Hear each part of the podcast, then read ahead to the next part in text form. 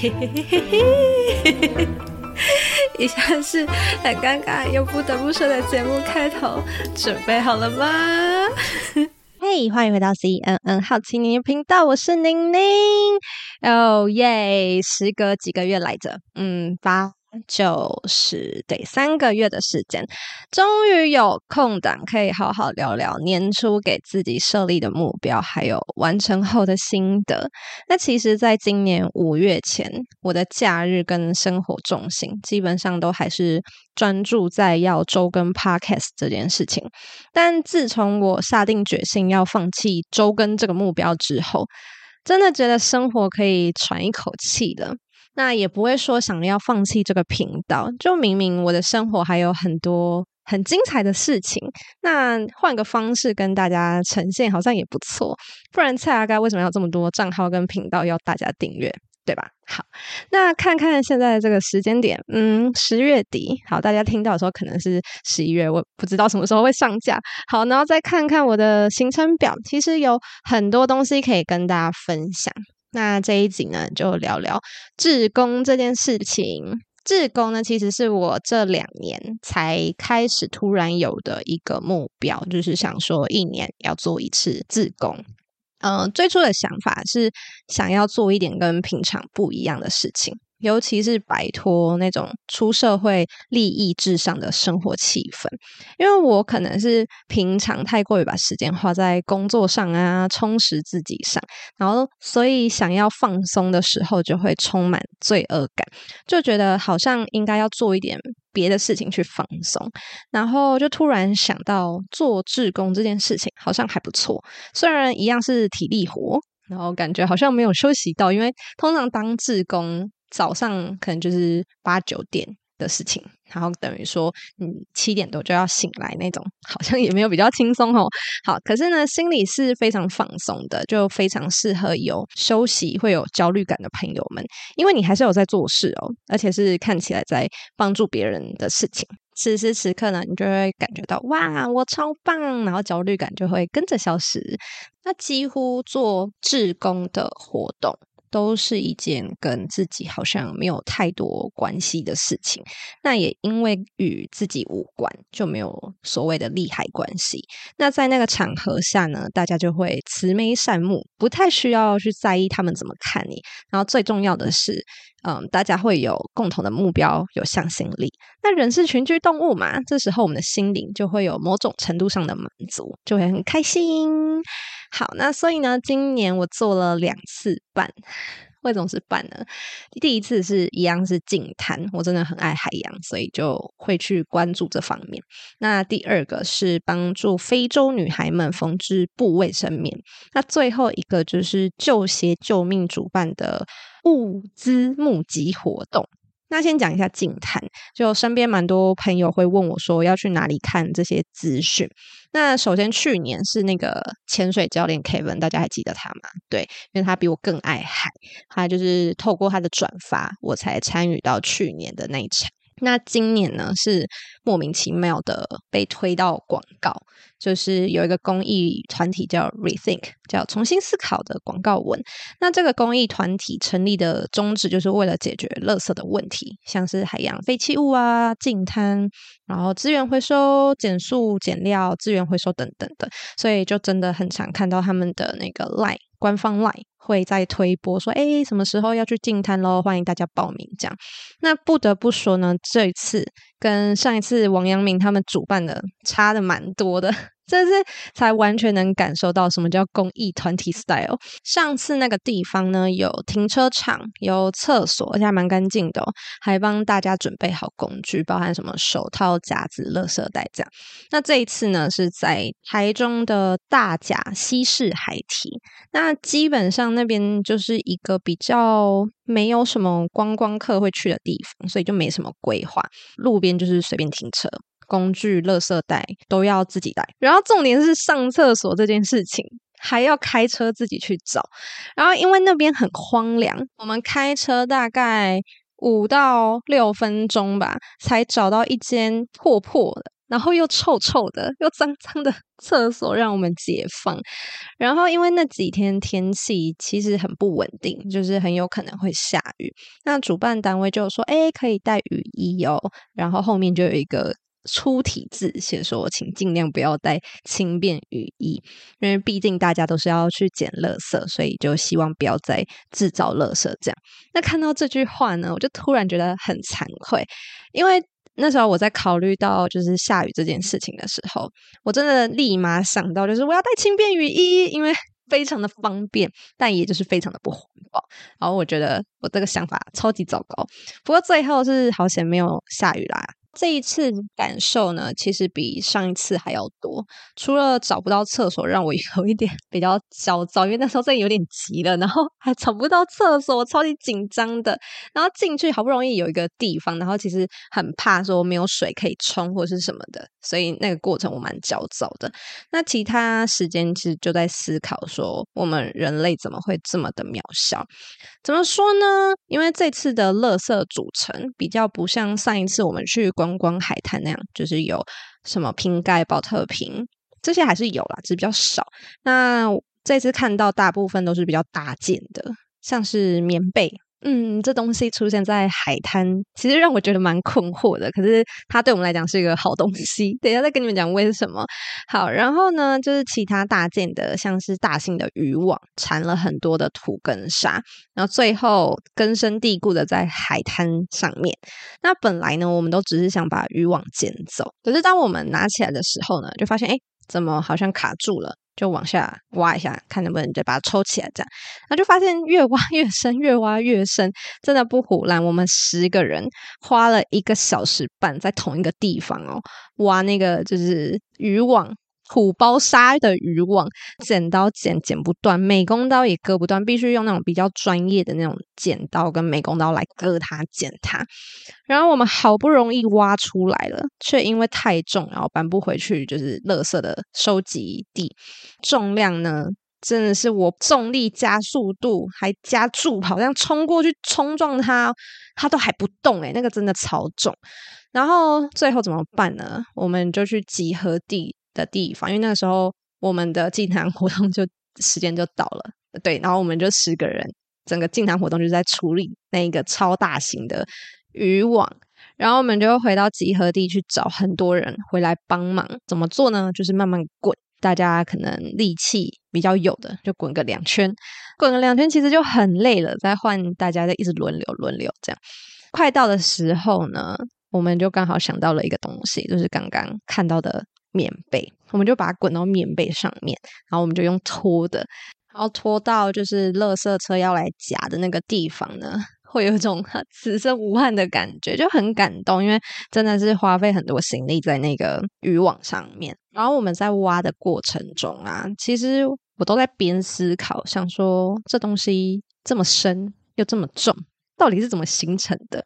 是我们几十个人都没有办法很直接的就把它清理掉，真的花费不少人力去处理这件事情。那除了这个以外呢，我还在想。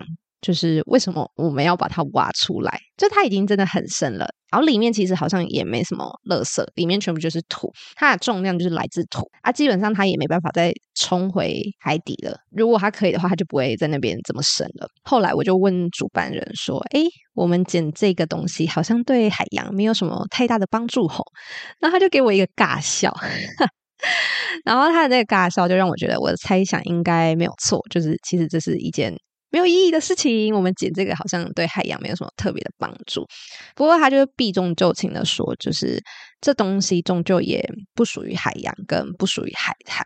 然后总之还是谢谢大家把它带走，这样。当然我也就笑笑的回他说：“哎，谢谢你们举办这个活动，这样就赶快跑去看那个垃圾车来夹垃圾。”那其实他们。公益团体都蛮辛苦的，因为之前就是去年王阳明他们办的那一场，他们办的净滩就要想办法去找诶什么环保公司，或是自己有认识，或是花钱之类的，然后请别人来搬运那些垃圾去垃圾场。那这一次呢，就是他们这个公益团体从一开始默默无名嘛，到就是他们一直举办很多很多的活动，那终于熬到有请到台中市环保局的大型垃圾车，然后还有那个他们有那个那个怪手嘛，就像夹娃娃机上面那个夹子一样，就是可以直接帮我们夹这样，所以就呃蛮顺利的把垃圾。清完又带走，那结束之后呢，就觉得还蛮累的，可是又很开心。那回到车上就转头问问我的司机说：“下次还来吗？”我以为他会很开心跟我说：“好啊，下次再来。”因为在我们捡那个渔网的过程中，我不是说很难捡嘛，很多小刀，然后美工刀、剪刀什么都没办法，然后最后是他们拿那个专业的道具来。那大家都没办法用那个道具，因为用下去手很痛，然后女生更是压不下去、剪不断这样。那就只有我司机他可以，就是直接把它弄断。然后大家一直夸奖他，就哇，你好强，你好厉害哦！然后就真的做得很开心，就是很有成就感这样。然后我以为他会因此而很开心，结果竟然没有，他就犹豫了一下，说再考虑看看。我就嘿，为什么这么棒的事情，为什么还要考虑？然后他就说哦，如果再热一点的话，他不要。我就回他说，如果再热一点，我也不要。不过想进摊的人也不用担心啦，因为 Rethink 他们有办好几场进摊。那如果是夏天真的很热的话，他们基本上是会办在傍晚。然后春天或冬天的话，凉凉天气才会办在下午。好，总之呢，这就是我今年的第一次的志工活动啦。那除了净滩以外，我第二个参加的就是爱女孩所举办的缝制布卫生棉活动，然后这个是我在 Acupass 上面找到的。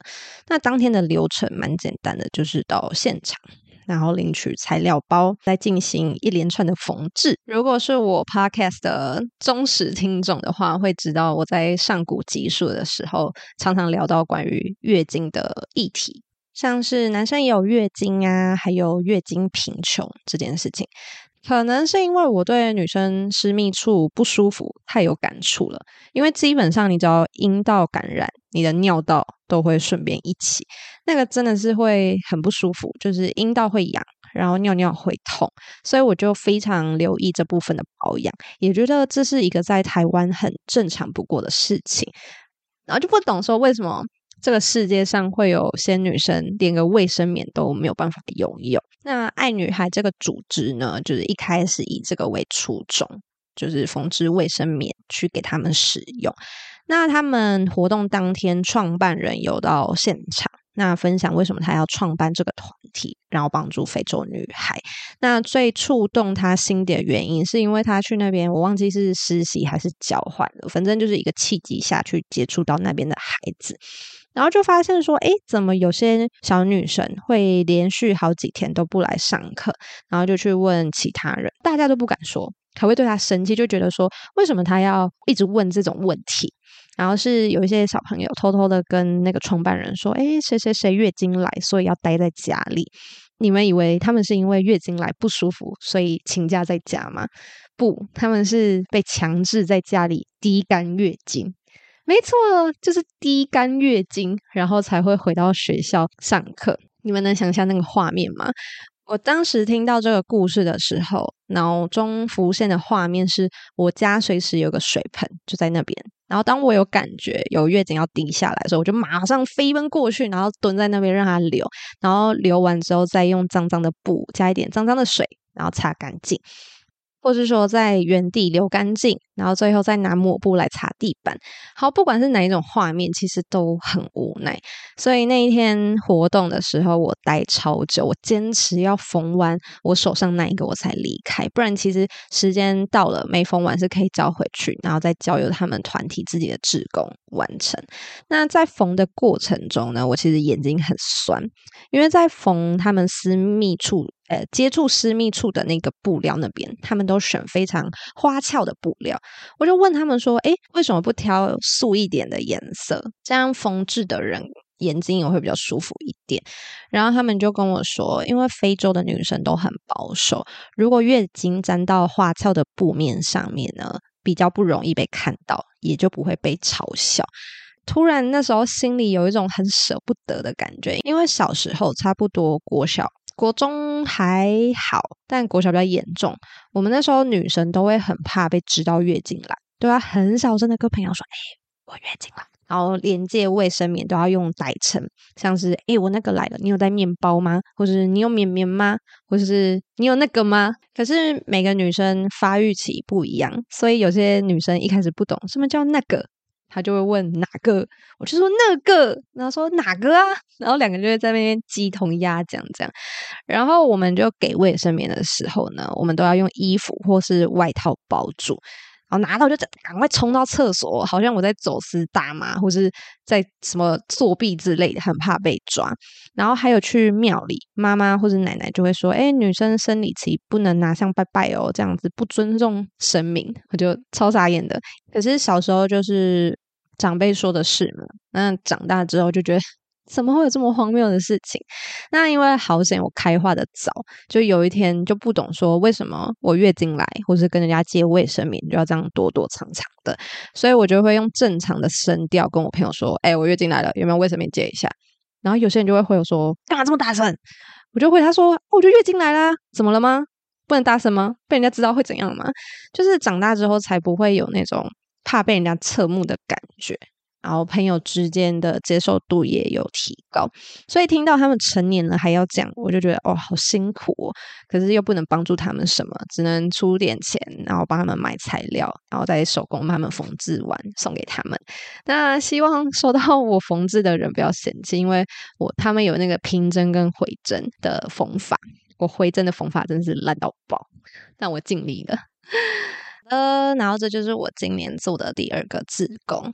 那最后一个呢，一样跟非洲有关，就是救血救命的物资募集活动。然后我去现场帮忙当柜台收物资。那前面有说，今年我做了二点五次自工，那这个救血救命就是零点五次。为什么呢？因为我一半就离开了，不是因为我偷懒，主要是我待了一下之后有一点。不太能够认同这个活动的进行，就是觉得这个公益团体的初衷是好的，我也认同。他们是说，因为肯亚地区有那些沙蚤，然后会藏到在土里面。那如果当地的人没有穿鞋子呢，他们就会钻进人的皮肤，然后寄生，就会有生命的危险。所以他们口号就是救鞋救命，你给他们一双鞋子，说不定可以就是挽救他们的生命，这样。一开始到活动现场的时候，如果有看我 IG 的话，就有发现我也有帮忙发文，然后邀请大家共襄盛举。但是对有些人来说，这个活动不是在捐血救命，诶，是在丢自己烂掉的二手衣物跟鞋子。对，我说的就是烂掉的，超级不懂为什么不直接丢掉，还要拿出来捐。然后官方有在那个活动页面上面写的清清楚楚，就是他们要的物资是什么样的，有特别写说要以夏季为主，然后就超多人拿一些毛衣、毛裤，还有雪靴来。通常这些东西我们收到的时候会直接退掉，请他们拿回去。但差不多活动开始的一个小时、一个小时半的时候，那因为热心的民众开始涌入。那那个排队的车潮真的是环绕那个现场很多圈了，然后主办就拿着大声公过来跟我们说：“哎，东西全收，不要再管他们带什么东西来了，因为他们想要缓解那个车潮。”我就傻眼，想说：“哎，这个到后面要整理的人是非常的辛苦，因为要去筛选，而且有些鞋子是没有那个鞋带的，等于说你两双就直接丢在同一个袋子，到时候没办法配对，等于也是一个。”嗯，很尴尬的事情啦。那这个行为算是善举吗？然后我当时也就是打了一个问号。然后回家之后呢，我就 Google 想说，非洲人真的需要鞋子吗？因为我们有些鞋子真的是我自己拿到，我自己都不敢碰，就是真的很旧了，真的是可以丢的程度。然后我就看到那些文章，就开始写说，那标题下的有点。耸动啊，就写说以为是善心吗？问号，其实是在伤害非洲的纺织业。那看完那些文章之后，我心里是蛮复杂的。不过台湾还是有很好的人啊，也是有捐那种全新的东西来，就是东西好到工作人员就会问说：“这可以拿吗？”或是“哎，你要吗？”这感觉很好诶，这样超好笑。然后现场其实还蛮多学生来帮忙的，那工作人员都会不断提醒他们要喝水哦，要休息哦，就是一个很温馨的现场。这样，那这个活动对于我想要帮助社会或者帮助人的那种心情，跟前两次当志工有比较大的不同。我比较喜欢前两次的，所以刚好就我男朋友帮忙到一个段落，他就说他想要回去了，我就说哎，好啊，因为我也找不到我想要继续留下的理由。那不过这个体验也算是开眼界啦。总之，今年当志工的目标就完成啦，check check。那我们下集再见喽。那下集什么时候呢？我现在目标是月更，所以说不定在十一月的某一个星期二，你们可以听到就是我的新一集这样子。好，那我们就下期再见喽，拜拜。